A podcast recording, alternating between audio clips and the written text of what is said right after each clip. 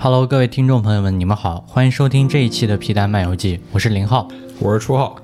那我们这期来聊聊八月三号我们去广州参加的一个苹果组织的活动。对，那这个活动呢，就是苹果邀请了四个游戏产品的厂商的策划，还有 PR 的朋友们和一些大家可能比较熟悉的自媒体朋友们，做了一些关于苹果的最新的技术在游戏上落地的一个一个分享会吧。我觉得，嗯像是一个茶话会场景的。对对对，他们这次我我听这个苹果的朋友们说，他说这个活动在国内做了第二次了，这是，反正就是定期的跟媒体的朋友们一起沟通一下苹果跟游戏开发者这边最新的一些成果。那这里面其实主要有四个游戏工作室那天过来和我们交流了一下。那第一个游戏叫《最佳球会》，那还有大家比较熟悉的《原神》和《英雄联盟》的手游。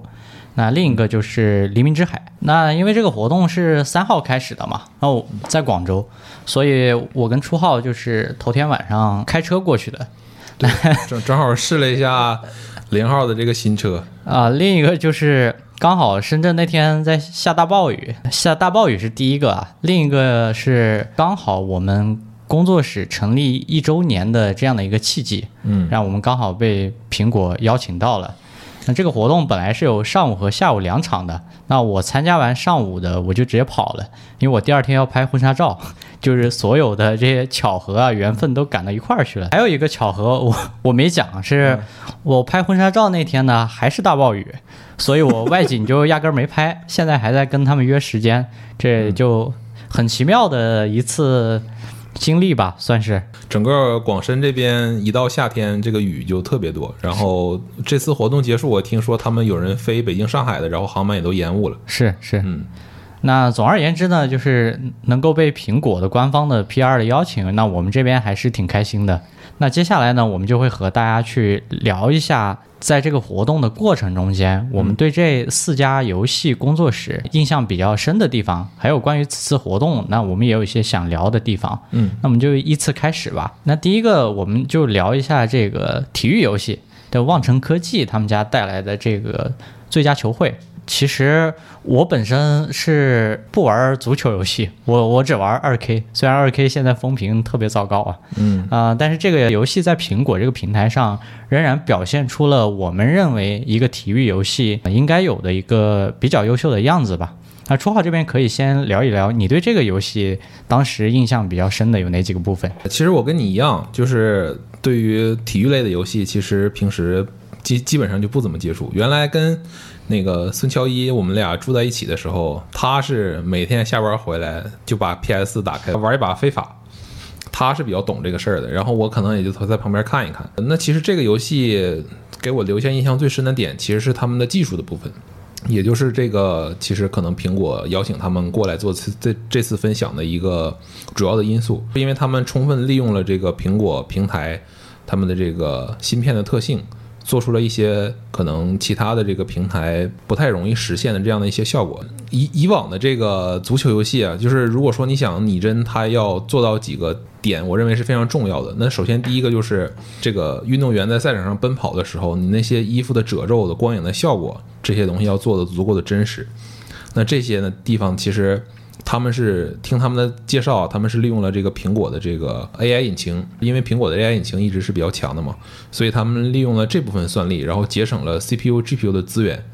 然后去给他们算这个衣服的褶皱的这些模拟，再同时配上这个光影的效果。那第二个，它同时也是利用了这个 AI 引擎这个部分，把这个赛场上这些观众的这个效果做得特别真实。这个原来可能就不说手机上了，可能原来这个在主机平台上，因为它的算力跟这个电脑跟这个 PC 最低最好的这个 PC，可能它的性能还是有差距。所以说这方面在主机平台上的这些球类的这些游戏，他们其实表现一直也不好。就看那个一旦切到这个观众席的时候，你就看特别假，那个人动作之类的。那这次他们可能在这上面做了一些非常好的一个效果。那这个是给我留下印印象比较深的关于画质的这个部分。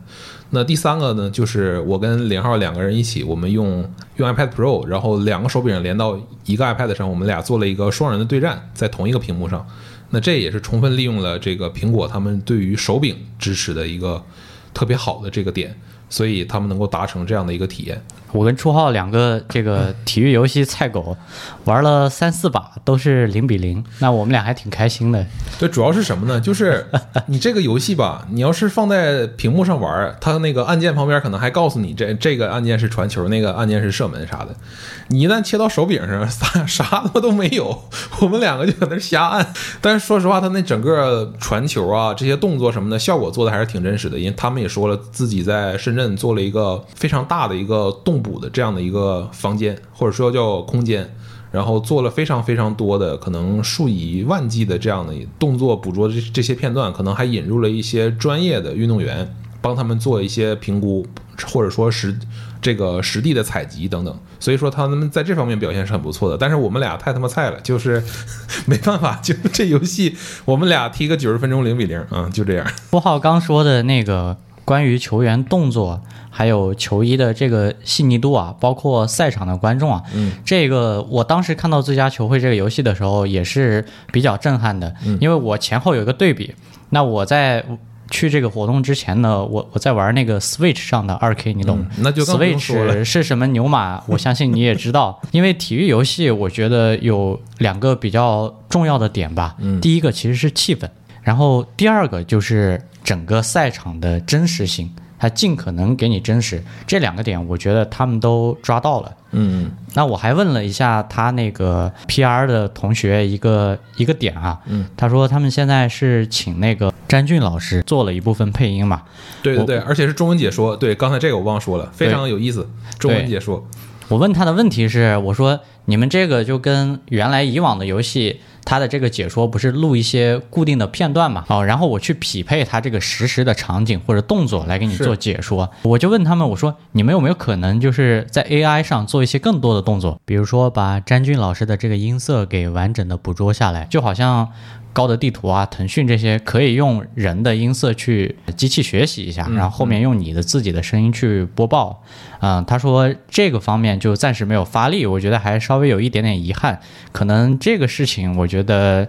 是很多那个体育类的游戏后面有可能去发力的一个方向。是，假如说你用到苹果的这个 AI 的算力。也模仿到了，比如说足球界的詹俊老师，再比如篮球界的，原来我我们小时候就看那个瑜伽聊球，把这些声音捕捉下来之后，能够更加灵活的、更加精准的去匹配赛场上球员做的动作啊，发生的一些事情，我觉得应该是对这个整个体育游戏来讲的话更有意思的一件事情，对它更真实。嗯，但是我是对这个事情我这么看啊，就是你说你刚才拿这个高德地图这种导航来举例，它实际上就是可能这个他请过来的嘉宾只需要录很少一部分的这个语音的这个要素，然后他经过 AI 识别之后，可以我想说什么话，它都可以用这个 AI 去帮帮忙生成。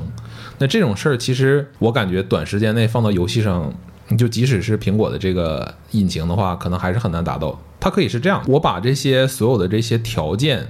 把它变多。你比如说，原来我可能十几二十个条件当中，我都说一一句解说的配音，但是我可能后面把这个条件放开了，我一个条件我只对应一句配音，但是我所有的这些东西，我可以在云端预处理。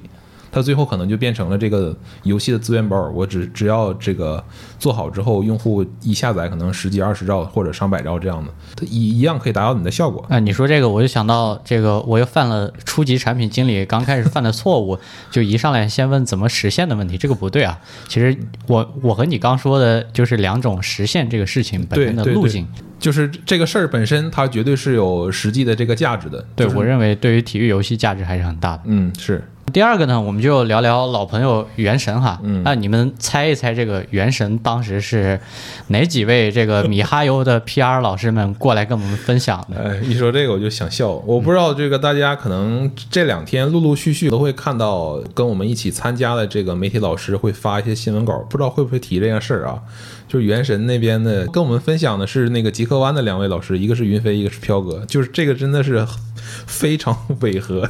就是实际面对面见到这两个人，然后是在原神给原神这个这个会场给我们分享这些东西，就很奇怪。我还跟那个云飞老师说，我说今天第一次你们从那个屏幕里面跳出来，嗯，但是这个感觉和这个语气、腔调、氛围完全是一模一样的。就是他在我面前拉那个原神的那个帧率曲线的时候，我就感觉非常的魔幻。那时候我就非常想笑，但是我没敢笑。但是但是跟他们这个既往的这些视频比啊，他们还是更正经了一些，没有那些阴阳怪气儿之类的东西。那那当然。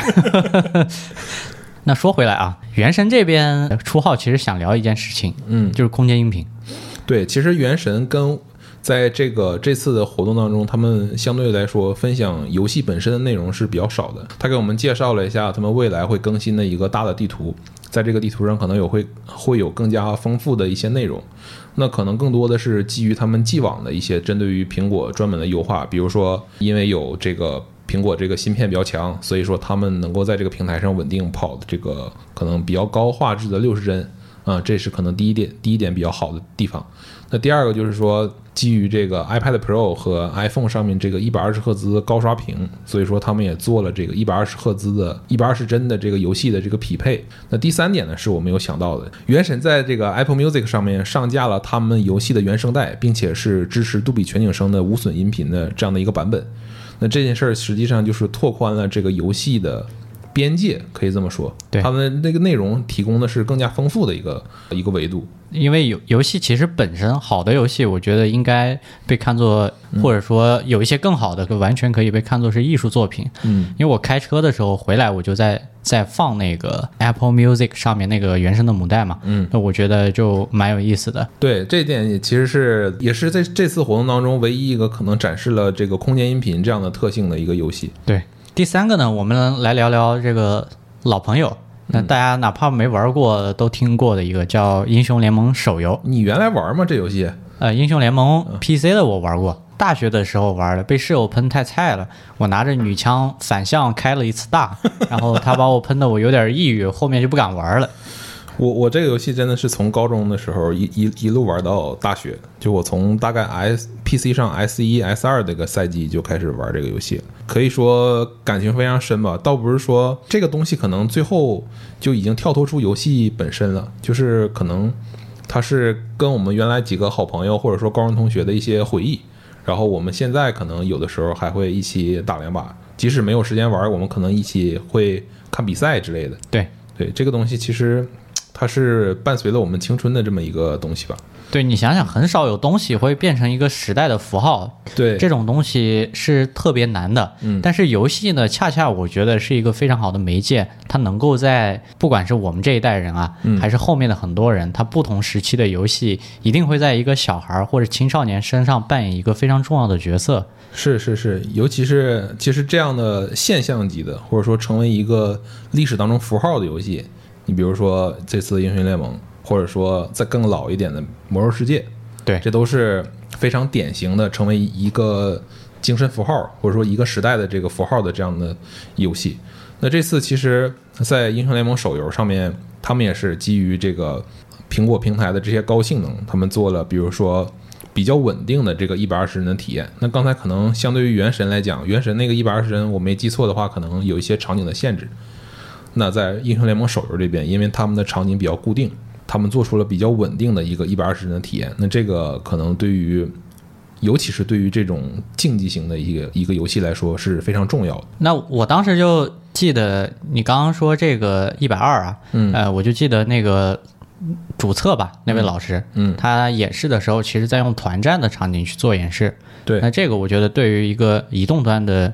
处理器来讲，要求还是非常高的。就总而言之吧，它能达到一个比较好的竞技游戏的应该有的比较良好的体验吧。那我还记得 A.K 老师就电玩 A.K 老师提问了英雄联盟手游的 P.R. 和这个策划以及开发者几个核心的问题吧。那我觉得第一个要说的其实是那个非常有趣的问题，关于 iPad 端这个视野更大之后是否会影响整个手游的平衡性的问题。且不说当时这个公关和策划回答的背后，他们有没有做过非常严谨的数据的验证但是我觉得那个不失为一次漂亮的回答。那个 PR 老师是这么回答这个问题的，他说 iPad 端并不是单纯的把手游的这个平面去拉大。嗯，它是一个视野的抬升，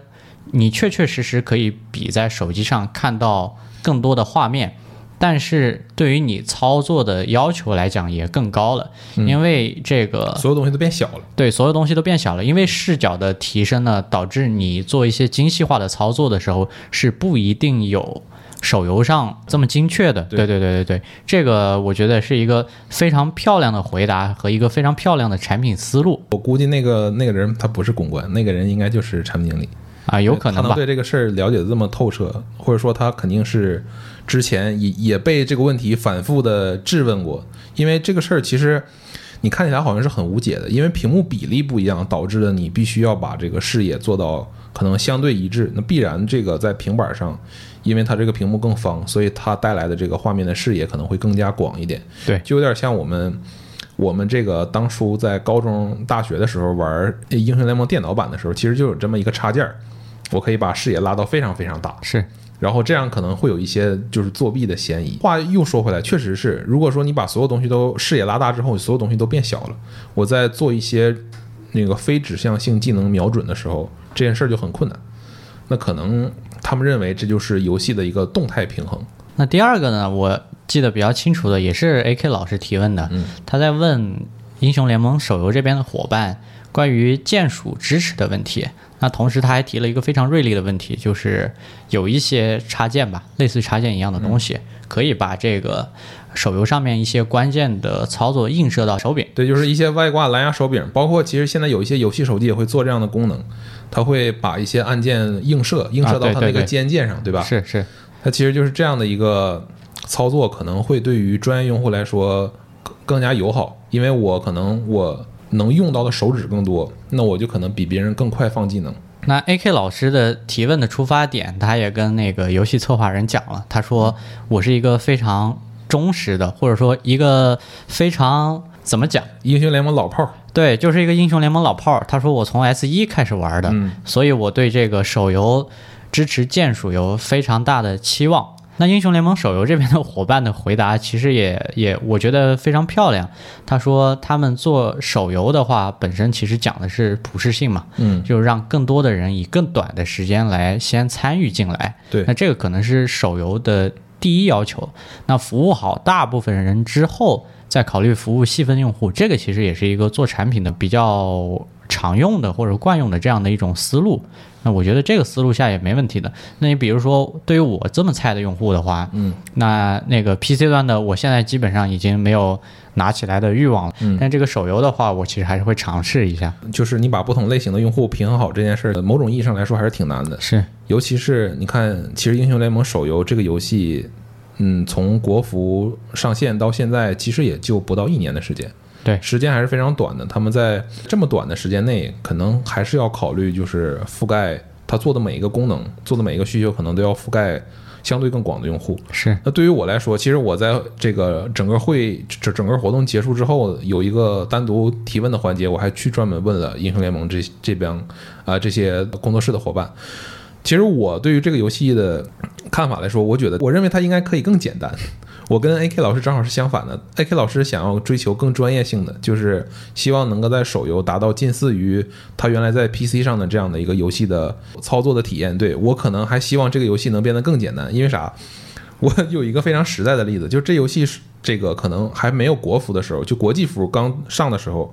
我去别的服务器去打了一把人机，我注册了一个账号，人机第一把我用了一个劫，我不知道你玩的时候还有没有这英雄？有，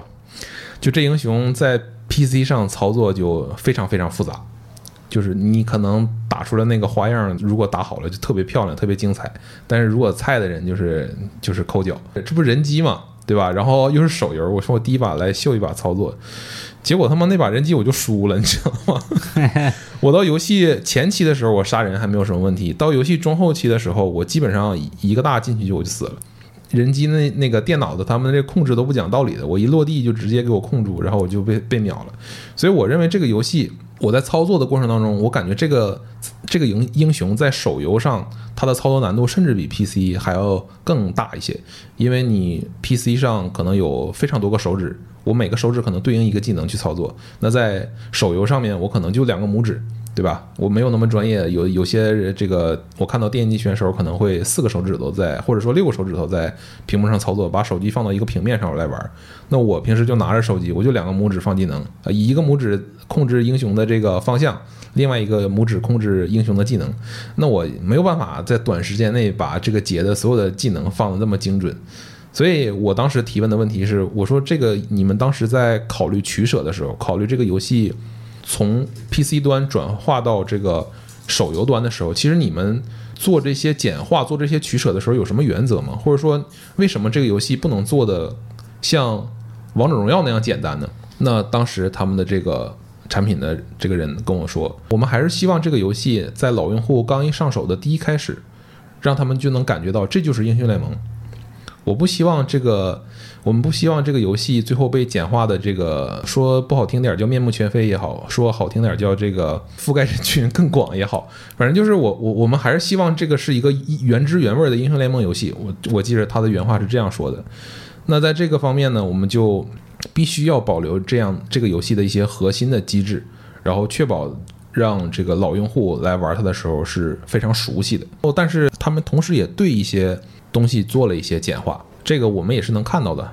就比如说盲僧的一些那个摸眼的那个那个技能，它应该是在手游里面做了简化，我记得，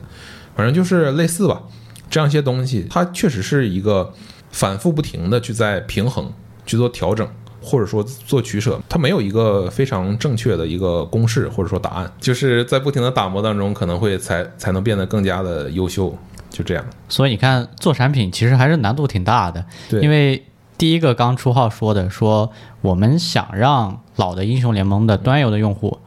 知道我们这是一个熟悉的英雄联盟，这其实就是抓住老用户的同时，在回答我与王者荣耀这种游戏到底有什么不同。是，但它同时又是一个手游，要去做简化，嗯，那要去捕获更多用户的心，嗯，那所以这个平衡术不好骑。是的，是。那 A K 和初号刚好就代表了两种用户嘛？对，你看我们俩都是可以说是对这个游戏有有着丰富经验的老用户，但是我们对这个游戏，对当前英雄联盟手游的这个看法，其实也是不能说截然相反吧，反正至少是方向上不太一致的，并且其实这这点他们当时没有这么回答我，但是我是一个猜测，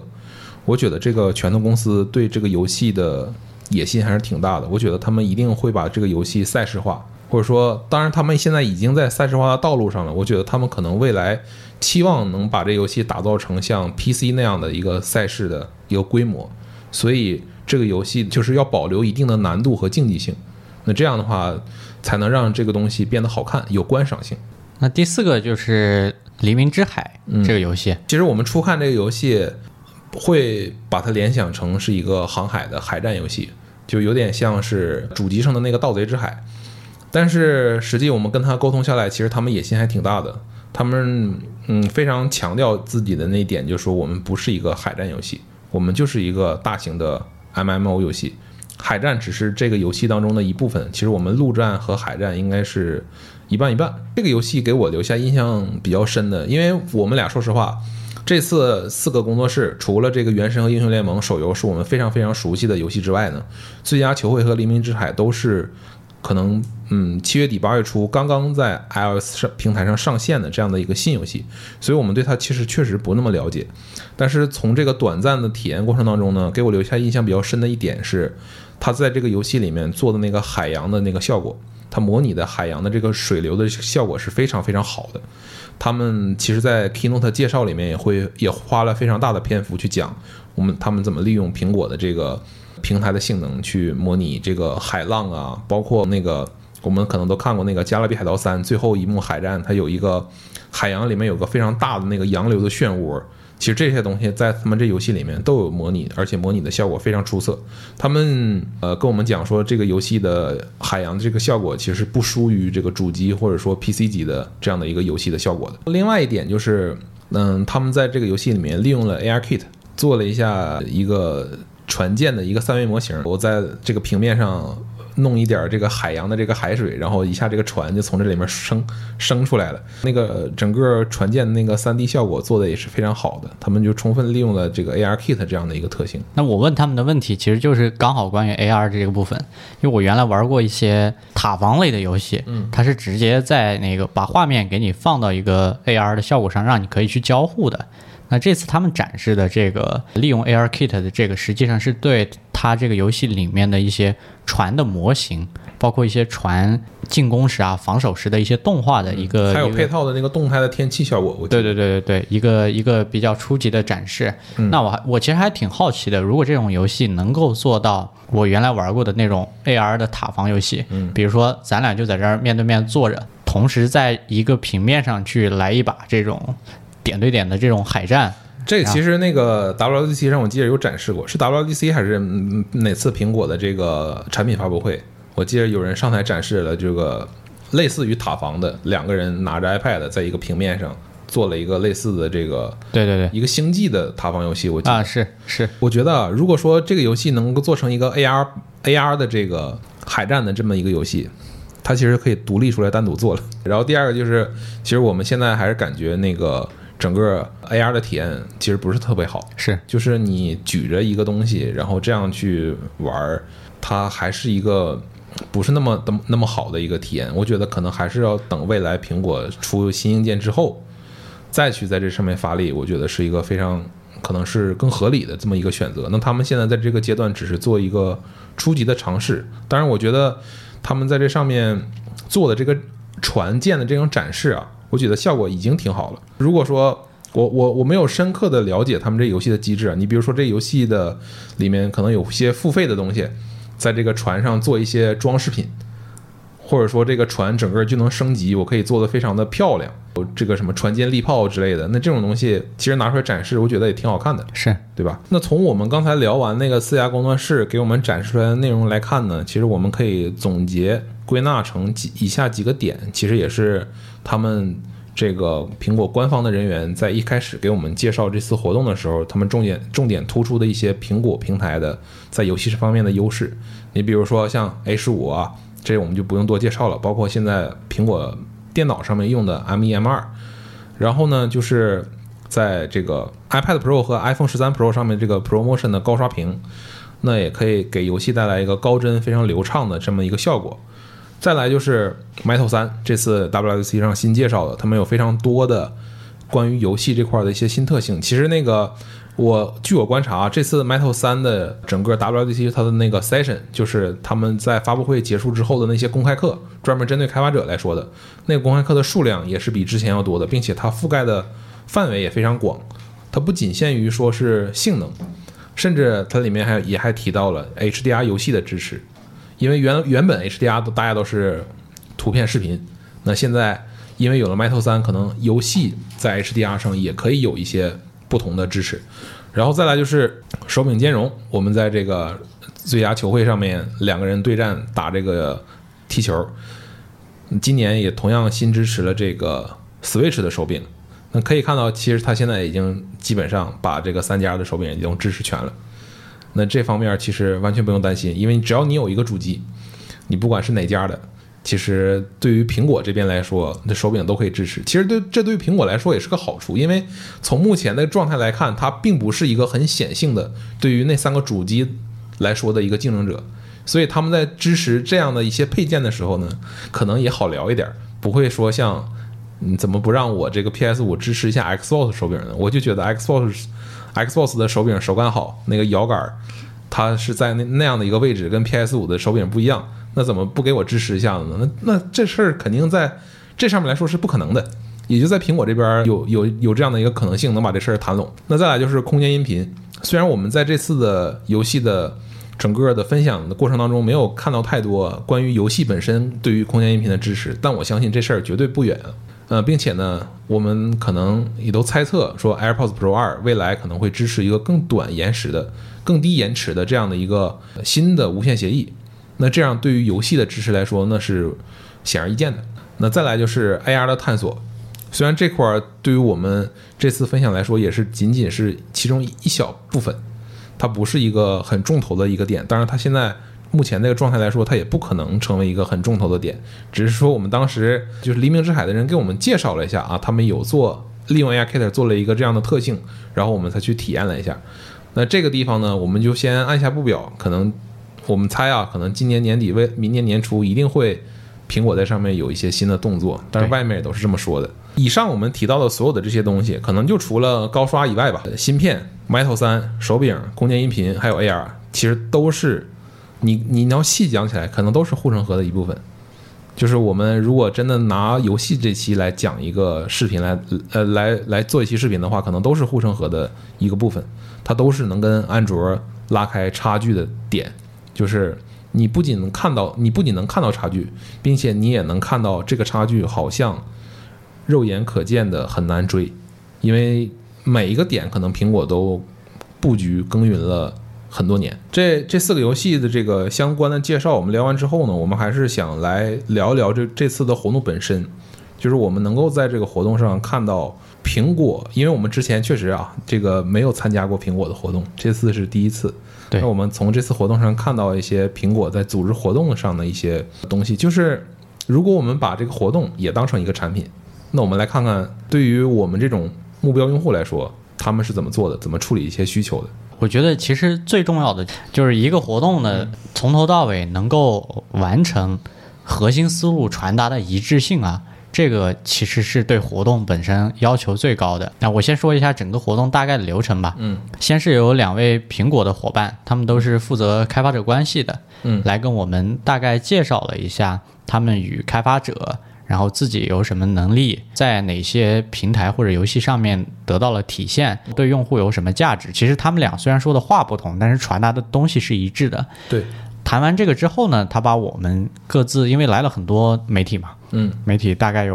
我我不知道有多少家，反正是分了四个组，一组里面大概有六七个吧，每个小组去按照一个固定的顺序去不同的活动里面去串场嘛。对，那串场的时候，主持人和嘉宾，包括整个那个。节目的陈设啊，我也拍了照片，到时候可以附在那个简介里面。嗯，他那个陈设啊，嘉宾演讲的要求的一致性，比如说用手表控制 Keynote，这个似乎是一个一个一个要求，或者说他们也平时习惯这样，我不知道啊。或者用 iPhone 控制 Keynote 也有，反正就是这些东西都做得很顺。然后给我留下印象比较深的就是他们这四个工作室在给我们来分享这些内容的时候呢，全都是用 iMac。二十四寸这个 iMac，我猜啊，这应该是苹果官方给他们提供的现场的一些这个活动的道具也好，或者说物料也好，包括现场体验游戏的 iPad Pro，然后 iPad Air 和这个新的 iPhone 都是全套的。然后另外一点就是，除了像你刚才讲到的这个所有都用苹果的手表或者说用 iPhone 去控制这个 Keynote 之外呢，另外我观察到的一个细节啊，就是。就是极客玩这俩老哥在讲《原神》的时候呢，他们俩其实是有配合的。这个云飞主讲他在讲这个 keynote 的时候，如果涉及到了一些现现实的一些演示的效果，这个时候，呃，飘哥会把他旁边这个 iPad Pro 拿到 iMac 下面来，然后去实际的展示游玩，传直接传达这个他们讲的这个效果是什么样的。而这个配合是。天衣无缝的，我感觉他们俩绝对是排练过，是一定排练过。对，就当时给我感觉就很像一个苹果的小型的发布会 应该展示出来的这么一个样子啊。是的，如果你是一个活动组织者的话，对于你整个协调和控场，包括组织能力是要求非常高的。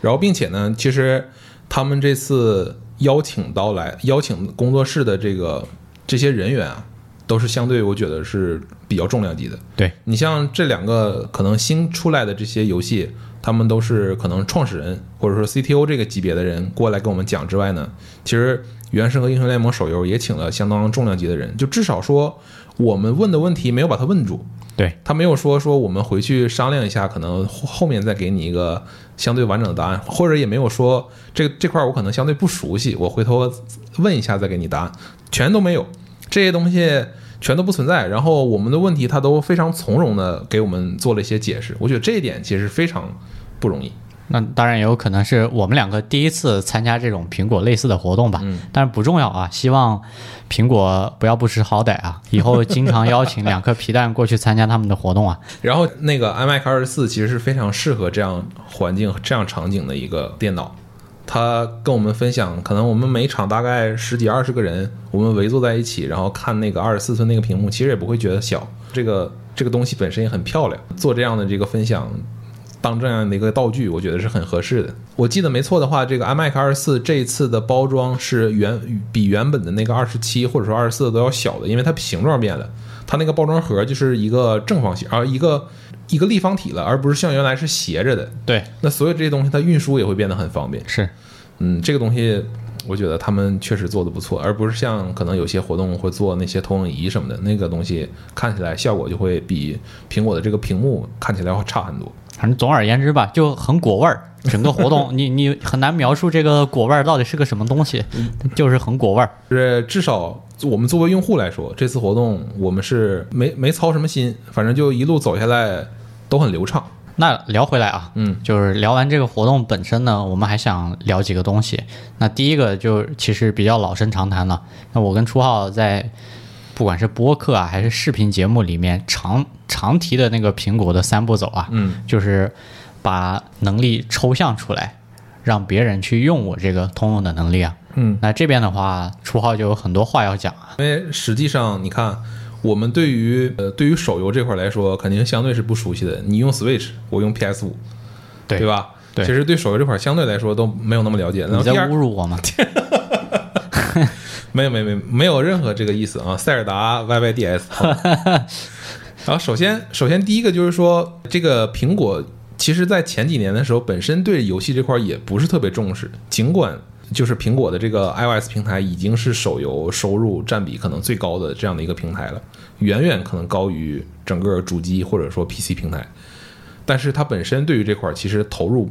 并不算多，至少从我们这个旁观者的视角来看啊，当然我估计他们默默肯定也有耕耘。就是据我们两个这个粗浅的这个观察，可能这两年给我们留下相对来说印象比较深的一些苹果在游戏这方面的这些投入。那比如说第一个，就是我们之前在在讲 iCloud 那期视频的时候，我就提到过，我说 iOS 八这一年它的对于苹果的这个整个生态的影响的深远意义是远远大于其他的这个历届的发布会的，甚至就是我们可能后面要做的很多期护城河视频，都要从 iOS 八二零一四年的这个 iOS 八这次的 WWC 开始，那这次其实也不例外。就首先，Metal 的这个整个这个接口的发布，实际上就是二零一四年的 iOS 八上发布的。它在这一年就是替换掉了原本这个苹果平台的可能是 OpenGL 之类的。那据我们这个，其实我们对于游戏开发这块了解的也不是不是很多，只能说据我们观察啊，Metal 的这个接口它更偏向于底层，它对于整它是直接跟这个 GPU 去进行一些比较底层的一些通信，那它的这个。性能损失就更小，相对来说性能表现或者说能耗比就更高。那这个东西有一点类似于可能 OpenGL 跟 Vulkan 的这个区别。苹果在他们这个平台上独家做了这么一个东西，这是当年。但是可能在未来很多年的这个时间呢，呃，苹果当然是在 Metal 上有默默耕耘，它从 Metal 一直做到 Metal 二，到今年做到 Metal 三。但是似乎我们没有看到特别大的动静，就是哪个游戏说。利用了 Metal 的特性，做出了一个前无古人后无来者的这么一个一个玩意儿，好像确实也没有听说。当然，另外可能也是考虑到这个现在所有的游戏都讲究跨平台嘛。尽管说 iOS 平台的收入是始终都是大头的，但是我们不能放弃这个用户数量绝对数量更多的这样的安卓平台。它可能这个时候 Metal 并没有发挥出它特别大的一个优势。那然后下一个节点呢，就是我们二零一九年的，我记得这个这个东西的发布不是在 WWDC 上，我记得好像是在 iPhone 的发布会上啊，我有点忘了，发布了那个 Arcade，对 Arcade，嗯对，Arcade，我这个东西我记得是你用了，但是我没用，因为你那个你有这个美服账号，是当时。就实际上它是做了一个订阅制的这么一个服务，类似于索尼的 PSN 或者说是微软的这个 XGP。订阅了这个服务之后呢，我就可以免费的在苹果的平台上，这个平台可能是 iPhone、iPad 或者说 Apple TV，它都可以玩这样这样这样一一个列表当中的所有的游戏。怎怎么说呢？这个东西走到现在也是可能褒贬不一，因为它相对来说覆盖的游戏数量还是没有那么多。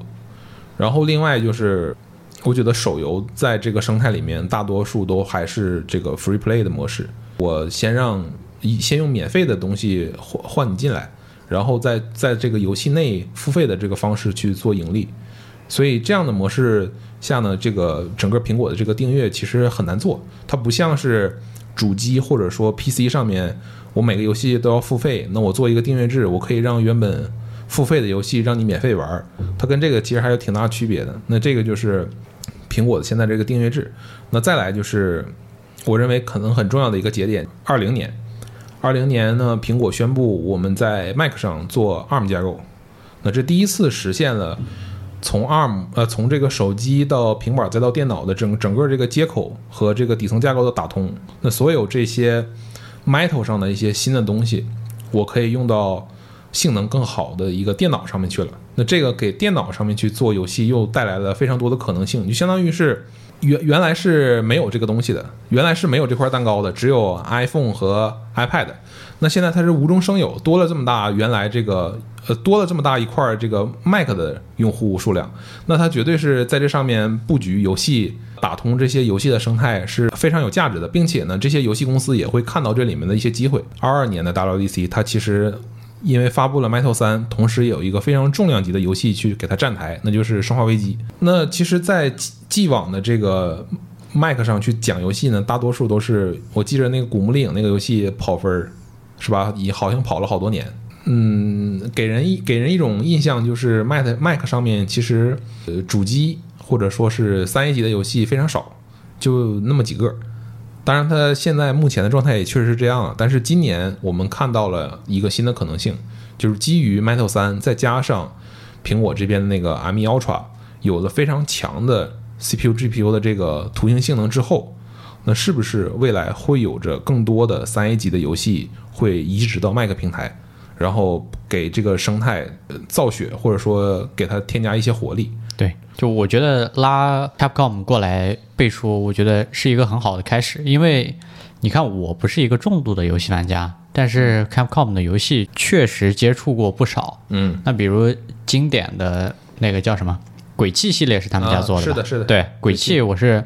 三代、四代、五代嘛，嗯，这个就是比较经典的几代，尤其是四代。那再包括《生化危机》系列，我也是四和五的用户。那后面出了没玩了。嗯，总而言之是一个，我觉得是一个好的开始。那我作为一个多年的 Mac 用户呢，非常希望 Mac 能在游戏这一环上补齐，让我的电脑变成一个完整的电脑，而不是被别人嘲笑说你有一个性能很强的 Mac，但是你。你他妈的装了一个 Windows 在打游戏，这是非常扯淡的。那我原来确确实实干过这样的事情。嗯，那我我给我那台旧的 iMac 二十七寸嘛，嗯，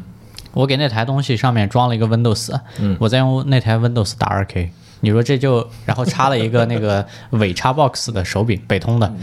那这这个二 K 真情有独钟。对对对，这这就非非常的离谱嘛，对不对？就是你你想一下，这个体验就非常的割裂。那把这一环补上之后呢，那我希望我再也不要给我的 Mac 装上 Windows 的虚拟机，或者再塞一个 Windows 的系统。嗯，我觉得其实现在装，你要想装也装不了了。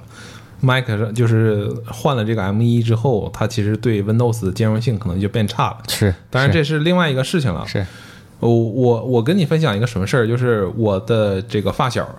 嗯，他在大学的时候，我们两个当时已经这个不在一起了。他在杭州，他有一次去美国当交换生，然后从美国可能待了几个月，回来之后呢，他就在苹果店里面想买个电脑回来。他当时用了一个索尼的超级本，那个时候特别流行超级本这个概念，特别轻薄，但是啥屁用没有，性能很垃圾，但是好看。那索尼出的笔记本，它能不好看吗？是。那时候他觉得那个电脑有点太卡了，然后他准备换一个苹果，他就在那店里面买了一个十三寸的顶配。当时我带回来之后呢，放假回放假回老家，我去他家玩了一下，他在那电脑上装了个无主之地，还是买的，他在 Apple Store 里面买的《无主之地》，然后我一看，我操，第一画质三十帧不稳定。就那个时候，因为它那个顶配 i 顶配的那个 MacBook Pro 还是有独显的，就啊即使、即使是那样，因为它那个可能本身机身发热之类的，它没办法维持一个很长时间的高性能，所以它那个不根本就跑不稳。那跟我当时我花它那个价格可能不呃四分四分之三价格买的一个游戏本，游戏本儿，那完全没法比，是吧？对，就当时，嗯，苹果的那个系统在游戏上一直给我留下的是这么一个印象。然后关于说未来会不会有更多的一些三 A 级游戏会到 Mac 上面来，我觉得这事儿是一定的，嗯、这事儿是肯定是一定的。但是我觉得目前这个这个阶段啊，这个部分还不是苹果可能最重要需要考虑的事儿。它可能在目前这个阶段还是需要，尤其是你看到我们这次呃站台的这四个游戏的工作室，我们还是能看到一个趋势，就是在目前这个阶段啊，还是应该把这个重心放在跨平台的这个手游上面。可可能我们现在把它叫手游，已经不是一个很准确的一个描述了，因为它已经跨平台了。这这四个游戏里面，给我们一个非常明确的告知，说有 Mac 平台的，就是《最佳球会》。他们说这个游戏一定会上 Mac 平台，然后并且基于 Mac 平台更高的这些性能，我们可能会做出一些更好的玩法，比如说在 Mac 上会支持一百二十帧，因为苹果的那个笔记本也有一百二十帧的屏，对吧？它可能在今年 WDC 上去做这个《生化危机》的这样的一个公布，可能更多的是展示一种态度，或者说展示一个性能、一个背书，比如说我的 Metal 三。基于，然后再加上我们这个超强性能的芯片，其实我们可以做这么高画质的、这么好性能的这个游戏了。但是，其实这件事儿呢，可能更多的还是要看开发者，对，就是开发者到底认不认为苹果这块儿是一个非常大的一个商业机会。但是，但是苹果这边每年这个 Mac 的出货量，现在我我不知道确我不太确定啊，这是一个什么样的一个数量级。但是我估计经过时间的积累之后呢，因为你你这个 M 系 M 系列芯片其实才发布几代嘛，大概就是两两年到三年的时间。那基于这个时间的积累，等到后面我们这个英特尔这个版本逐渐就可能就过时了或者淘汰了之后呢，就我们的市面上全都是 M 1芯片的这个东西之后，它到时候可能就会展示出一个非常大的一个生态的价值和机会。我其实比较担心的，就是因为苹果的这一套大一统的东西啊，嗯，第一个可能对于后续的安卓用户稍微有点不平衡。嗯我观察到的啊，就可能会同样一个手游在 iPhone 上面，嗯和在安卓的哪怕是最顶级的旗舰上面，仍然会有画质和体验的差异。你现在很明显啊，原神它那个最高分辨率现在只有 iPhone 能开啊。对，我就担心这个后面有可能这个差距会越来越大，不能说担心吧，可能短期之内一定是这样。那第二个的话，就是随着苹果就换到整个 ARM 架构这边，我觉得它只要能做到第一步，手柄能够接触我们日常去玩的很多游戏，嗯它已经有很多的用户了。比如说我这种手残用户，嗯，那我可能希望在 Mac 上面去体验一下《原神》。那这个就是一个非常不错的开始，起码能把我抓进来嘛。我可以去告诉用 Windows 的麻瓜们，我说你看我的 Mac 也可以玩游戏的，这是很重要的一件事情，对不对人？家早他们能玩儿。对，我我跟你说，我现在就用 iPad Pro 接手柄玩《暗黑破坏神》，因为我原来在 我在手机上玩《暗黑破坏神》嘛，啊我感觉举着总举着有点累，因为那游戏刷嘛，一刷啊就时间比较长。然后我现在就是把 iPad 架起来之后，我接上个手柄，在这个 iPad 上玩《暗黑破坏神》，体验其实挺好的。是就除了有些按键映射不了，那我点一下就好了嘛。是，呃，正常的这些战斗上的操作，其实完全都能映射，而且体验也不错。呃，这些东西是确实是苹果的优势。对。反正美式 RPG 这种东西，我是整不明白，我也整不动，干不行。你说美式 RPG，我想起来，就是最早我重新开始重视，嗯，苹果这个游戏方面的一些投入，或者说，我开始真正意识到苹果在这上面有一些投入，实际上是我一个朋友跟我说，在苹果的 App Store 上可以，嗯，可以买那个《神界原罪二》。啊啊，这个游戏其实是当年在整个主机和 PC 上面口碑特别好的一个美式 RPG。他是这个游戏的忠实的玩家，他跟我说这游戏特别他妈好，你赶紧的玩一下。我说我这个苹果电脑啊玩不了，他说苹果电脑能玩，你在 iPad 上就可以下一个，我就在 iPad 上玩的。然后我这时候我才发现，哦哦，原来其实这两年苹果已经开始默默的在这上面耕耘，其实耕耘了很久了。那我反而认为苹果现在，或者说我们有点对于为为苹果的未来担心了。其实这可能跟我们也没啥关系，但是我不免还是想问这样的一个问题，就是既然它是大一统平台的，并且它这个平台里面又有触摸屏的输入，又有键鼠的输入，然后可能甚至还支持手柄的输入，那这上面怎么统一呢？其实统一性是个问题。我这个游戏。你就比如说，他们在 WEC 上公布的这个《生化危机》，看起来好像就也就只能在 Mac 上玩，iPad 和这个 iPhone，我们我们目前看不到，没有看到可能性，或者说还不知道它具体是个什么样的状态，或者说也有可能都能玩，然后就降的像降成 Switch 那种画质，然后接蓝牙手柄玩，当然也不是不可能了，就是说这这事儿其实是相对不太好处理的，不太好平衡的这么一个点。这是我认为可能苹果现在，嗯，不是现在吧，或者这个未来，如果说更多的三 A 级别的游戏涌入进来之后，它确实是在这上面可能跟安卓已经拉开了差距了，它已经开始可以跟主机去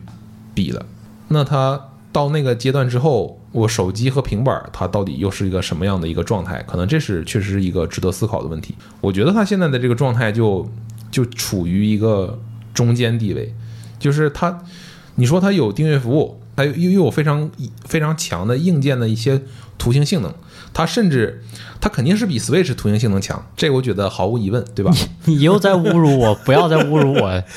这这不是侮辱啊，就是因为 Switch 上的游戏它也不是以这个东西见长的，好玩，呃，对，好玩，它可能还没有这个 PS 五或者说 x S x 这样的性能，但是也差不多接近吧。它这样的性能，那不免就要拿出来一起比较，对吧？这个游你你有哪个游戏，我没有哪个游戏，你玩的什么，我玩的什么。但是现在你你要是如果这么比，你就能看到哦，原来他妈苹果这边啥的都没啥都没有，现在一片一片空白。但是如果说你换一个维度去比，你如果在手游的这个生态里面去比，我操，那苹果简直是现在独当一面，整个营收的大头全部在苹果的平台，用户的付费意愿又强，对吧？整个它的这个用户非常的。从用户画像来讲，它是这个收入或者说学历或者说这个怎么样各个维度可能都相对好一些。那这方面它就有一个其实有有点挺矛盾的，或者说它现在是呃处处于这个中间这么一个地位的啊中间这么的一个状态。那我们现在能看到的是，它现在还是在想要在手游这个生态，在这个移动端的这个游戏的这个生态去发力，去继续。巩固它自己的护城河，那未来我想它一定还是会在这个三 A 级别这个游戏上面去发力。其实它在上面相对于其他的玩家，比如说相对于微软或者相对于索尼来说，它其实有两个弊端，有两个不太好的地方。目前来看啊，第一个就是他们没有第一方工作室，苹果现在没有第一方工作室来给他们开发游戏。原本这个每一个世代一开始的时候，大家可能都知道。一定是先有第一方游戏来给这个时代的主机去站台的，来告诉大家我这个时代的游戏能做到什么样的画质，能达到一个什么样的效果。那所有的这些东西肯定是第一方跟这个主机品牌配合的最紧密、最密切。对，然后他们能够榨干整个主机平台的这个性能，去发挥整个游戏的画质和效果。这里我稍微我稍微插一点点，我就想到那个世嘉的那个索尼克，嗯，他当时。跟那个是跟任天堂掰手腕吧？你你说那个世嘉那个十六 A 机是吧？还是是是什么来着？就是上一个时代，我我有点忘了。反正他就是说我告诉你，你看我用世嘉的平台搞了一个索尼克嘛，嗯，那索尼克我就跑的贼他妈快。然后我我同样一个一可能一个或一个帧或者好几个帧里面，我这个动作就是更连贯、更流畅的。啊，我我我想起来了，就是那个你记得那个事儿吗？暴雪那期电台里面讲的是不是？我我是在另一个视频节目里面看到的，不过不影响吧，反正就就是这么回事儿。对对对，反正就是大家在这个主机上面自古以来，嗯，自古以来啊，反正玩法就是这么玩的，就是说我用我用第一方游戏带领着第三方的开发者来告诉他们，我们这个平台有多么的多么强的性能，然后有多么好的商业机会，一直都是这样的。对，那苹果现在目前缺这么一块儿，其实这跟苹果的这个文化和价值观有关系。我觉得苹果它对于游戏的，或者说它不仅仅限于游戏啊，可能它对于整个开发者这边控制来说，它可能都相对来说比较平平稳，或者说相对来说不那么激进。就比如说啊，这个你看苹果，它其实我刚才也讲了，它在 Metal 一、Metal 二的时候，其实这个东西的性能已经非常好了。是但是呃开发者那边对这个东西，其实那时候还是抱抱着这么一个观望吧观望的一个一个态度去看这个东西。那苹果这时候其实没有说他妈大手一挥，我说你这游戏你他妈在我这上架，你必须得适配我这东西。回想一下苹果它做的所有的事情，不管是游戏的 API 还是哪个软件的新特性，它其实都没有这种强力的这种 push 这种这种东西在。相对于这块来说，其实在三游戏引进上，它可能会吃亏。就是索尼和微软在这块儿的动作，那可是相当相当的多，对吧？不管是花钱也好，还是怎么样也好，那为了能够让我扩充我自己这个主机上的游戏的数量，他们其实非常的不说不择手段嘛，反正也说就是 这个呃招儿非常多啊，招儿非常多。对当然你我感觉也不排除啊，如果苹果自己下场去做游戏，或者说做个或者说收购一些工作室作为第一方的这个开发者，也也也不排除这事儿，因为你目前能看到这样的一个趋势，那么一做订阅制，一做订阅制之后呢，微软这边疯狂买，然后索尼一看不对劲儿了，他也要买。现在基本上大的全世界能排得上名的啊，可能前十的大的游戏的工作室或者说发行商没剩几个了。就是我稍微揣测一下啊，根据我们过去对于苹果的判断来讲的话，虽然我不知道苹果到时候那个路线要怎么走啊，嗯。呃它非常的需要自己这边做出一些游戏来。你记得我们原来说的那个三步走的战略吗？嗯，第一个是我有一个能力，第二个是我自己告诉你一下你这个能力要怎么用，是。然后第三个就是大家一起来用这个能力，把我们这个小生态去玩得更好，就大概是这么一个状态。对，你能看到，其实，在其他的领域，苹果是有这么一个试验田，因为它自己的自己的地嘛，它自己有一个试验田，能够给开发者、给外界展示出一下我们这个硬件的，不管说是软件还是硬件也好的这样的能力，Face ID 啊，或者说类似之类的，或者说 EDR 也好，都是一样的。但是在游戏这块，你可以看到，好像是缺少了这么一环。对，起码暂时来看没有什么动作嘛。对他只能说是找这些一些工作室或者开发者愿意配合他的也好，然后去帮他站台去做一些这样的一个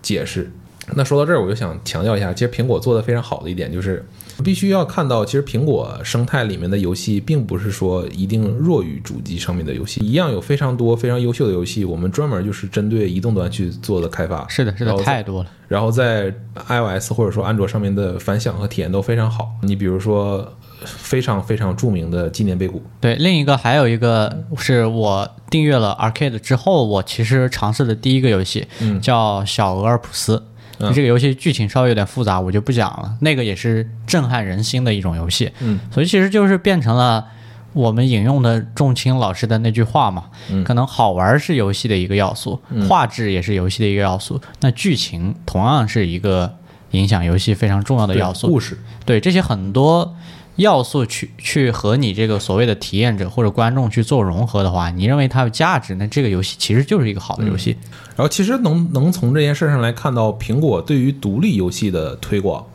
和这个支持。嗯，那可能也是苹果认为他们在这个里面，在这个整个竞争业态当中的一个他们认为可能的一个机会点，尤其是在手游、在移动端游戏这边，嗯，独立游戏的支持在苹果这边可能是非常重要的。从这次的这个四个游戏的工作室也能看得出来，两个游戏可能就在我们活动之前两个星期之内才上架苹果生态。那它就能够拿出来被作为一个典型树立出来。你其实也能看到，因为应该是苹果在这当中介入的时间是非常非常早的，对，在这里面给这些小的工作室提供了非常非常多的支持，他们才能够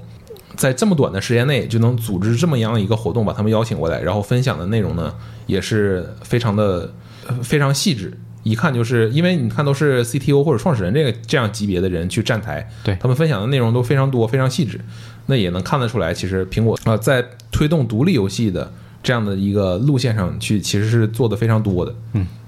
那我们最后就其实聊一下，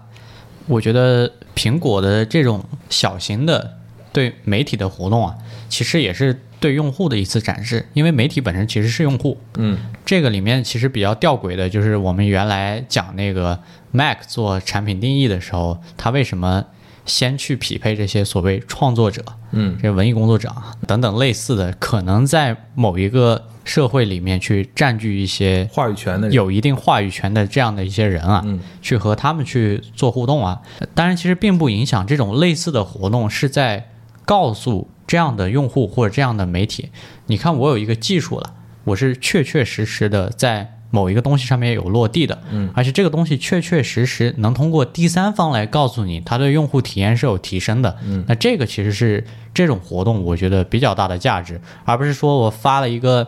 非常虚无缥缈的东西啊，我没有吐槽什么国内的厂商啊，你可以去脑补一下。我在你这儿这个实际上落不了地，那我也没有人愿意去配合你去做一些利好用户体验的事情，而仅仅作为一个单纯的卖点，一个一个分布在这个产品的 PPT 上面。那我觉得这个是这种活动，我我觉得我自认为比较认可的一个地方吧。它，它其实比你那个苹果官方发一个 newsroom、发一个新闻、发一个新闻稿来说，它更鲜活。是我们能都能看得见、摸得着的这些新的一些特性带来的实质性的体验的提升。对你刚才说这个第三方这个事情啊，就是这个事儿很重要，因为它是个立场问题，就是你是你你自己在吹这事儿好像没那么可信。